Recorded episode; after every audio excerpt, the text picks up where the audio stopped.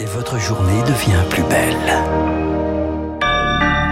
Bon réveil, il est 7h31 et vous êtes bien sur Radio Classique.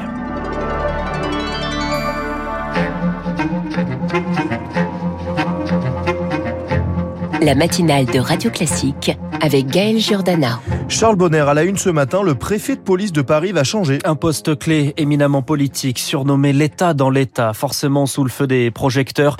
Le nouveau préfet doit être nommé aujourd'hui en Conseil des ministres. Le favori, Laurent Nunez, actuel coordinateur de la lutte antiterroriste, ancien secrétaire d'État, exit donc le très médiatique Didier Lallemand, trois années à la préfecture, émaillé de sorties critiquées, Lauriane Tout-le-Monde. Premier accro, novembre 2019.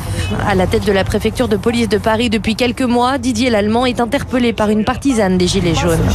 Eh bien, nous ne sommes pas dans le même camp, madame.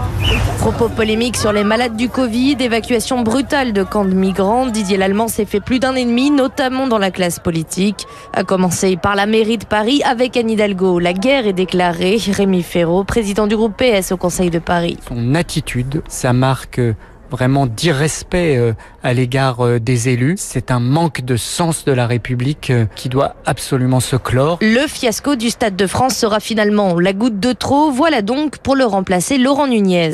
L'ancien secrétaire d'État à l'intérieur fait plus consensus. C'est même un signe d'apaisement, un changement radical salué par le secrétaire du syndicat alternatif Police Denis Jacob. Laurent Nunez, c'est le choix de la raison, un homme de compromis, quelqu'un qui est beaucoup plus calme, beaucoup plus serein, qui dialogue, qui écoute, euh, et puis qui connaît très bien euh, l'institution. Il a géré des crises aussi, euh, notamment la problématique des suicides dans la police, et puis tout ce qui est antiterrorisme. De nombreux chantiers internes attendent le nouveau préfet de police de Paris et des grands rendez-vous comme les JO en 2024. Lauriane, tout le monde. Des policiers qui veillent dans les trains, c'est le dispositif Voyager protégé, mis en place depuis le 1er janvier. Des policiers qui bénéficient de tarifs avantageux en échange de leur présence et de leur vigilance. Charles Ducrot, opération réussie pour le moment. Pour les trajets entre leur domicile et leur lieu de travail, s'ils font plus d'une heure quinze, les policiers voyagent gratuitement. Et pour les autres trajets, via les TGV, Ouigo et Intercité, ils ne payent que 25% du prix du billet, mais doivent avant le départ se signaler au chef de bord. Et ces policiers ont alors pour mission d'intervenir s'il y a mise en danger d'autrui et doivent porter une arme. Six mois après son lancement, cette opération est un véritable succès, estime la porte-parole de la police nationale, Sonia Fibleuil. Plus de 100 000 trajets ont ainsi pu être sécurisés depuis le 1er janvier pour une cinquantaine d'interventions signalées liées à des incivilités et à des violences une aide jugée précieuse pour les contrôleurs. Charles Ducrot, une légère accalmie en Gironde en proie à deux incendies. Le feu progresse moins après avoir parcouru 20 000 hectares. Emmanuel Macron est attendu sur place aujourd'hui aux côtés des pompiers et de la sécurité civile avec en toile de fond le débat sur les moyens pour lutter contre les flammes.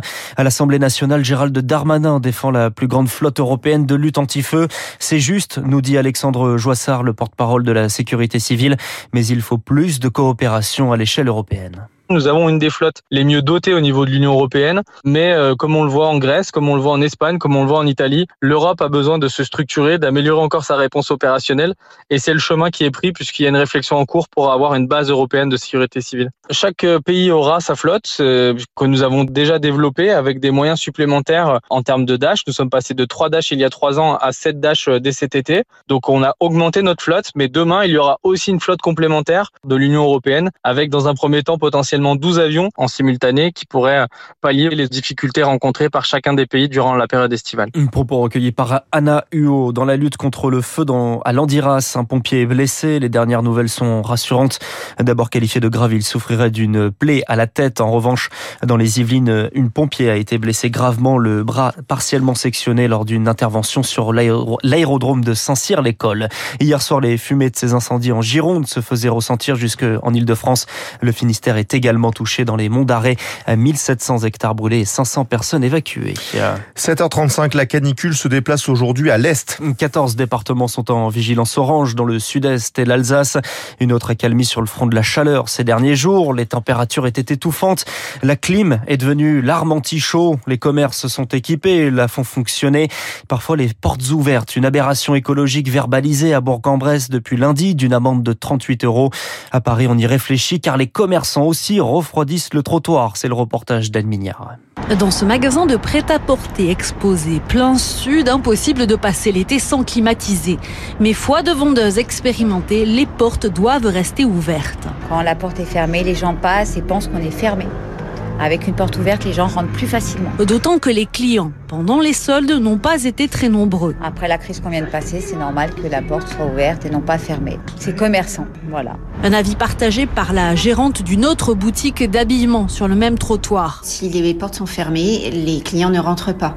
Donc on a un rideau qui permet au moins de garder la fraîcheur à l'intérieur du magasin et d'éviter que cette climatisation sorte à l'extérieur. Et on ne met jamais trop froid pour des soucis d'économie. Parce que la facture chaque année est plutôt salée. En revanche, un peu plus loin, chez la fleuriste, pas question de laisser passer l'air chaud. Non, non, non, non, non. Les gens y rentrent toujours.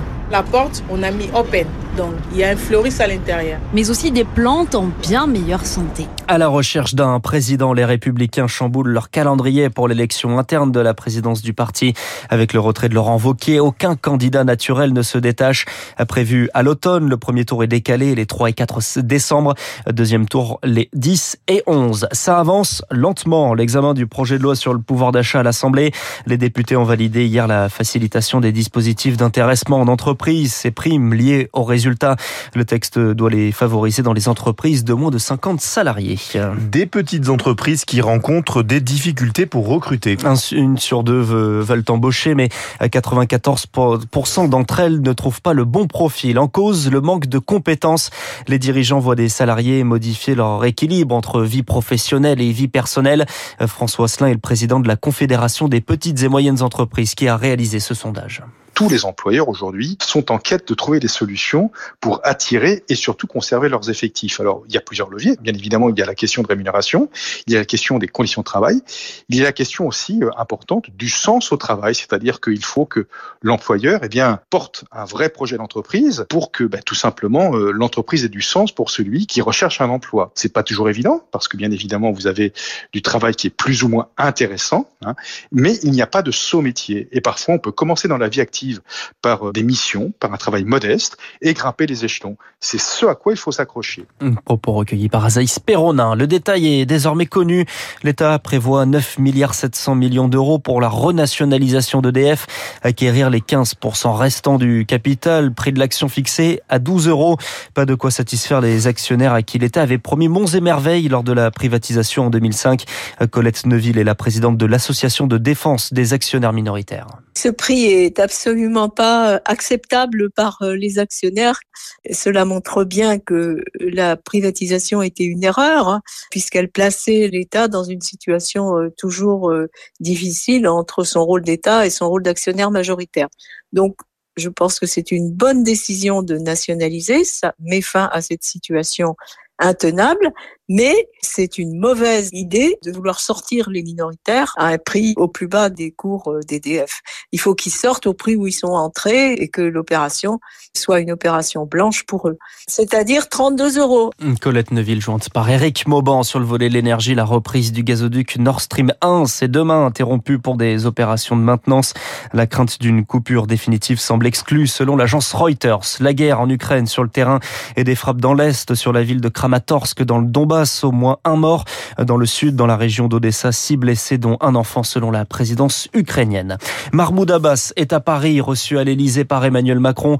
Le président de l'autorité palestinienne évoquera avec euh, le président français le processus de paix entre Israël et la Palestine. Un petit peu de sport avec euh, de l'athlétisme? Oui, et deux centièmes de seconde, c'est peu, mais c'est énorme. Wilfried Apio, on a fait la meilleure expérience cette nuit en finale du 400 mètres et quatrième de la course en 47 secondes 41. Il aura donc le podium avec deux centièmes. Dommage pour lui. Merci Charles Bonner. Prochain journal à 8h. Il est 7h40. Nos spécialistes dans quelques secondes. Régis Le Sommet nous amènera à Kaboul. Un an après la prise de pouvoir des talibans, Alexis Karklins Marché tentera de répondre à cette question. Qui pour succéder à Boris Johnson? Vaste question.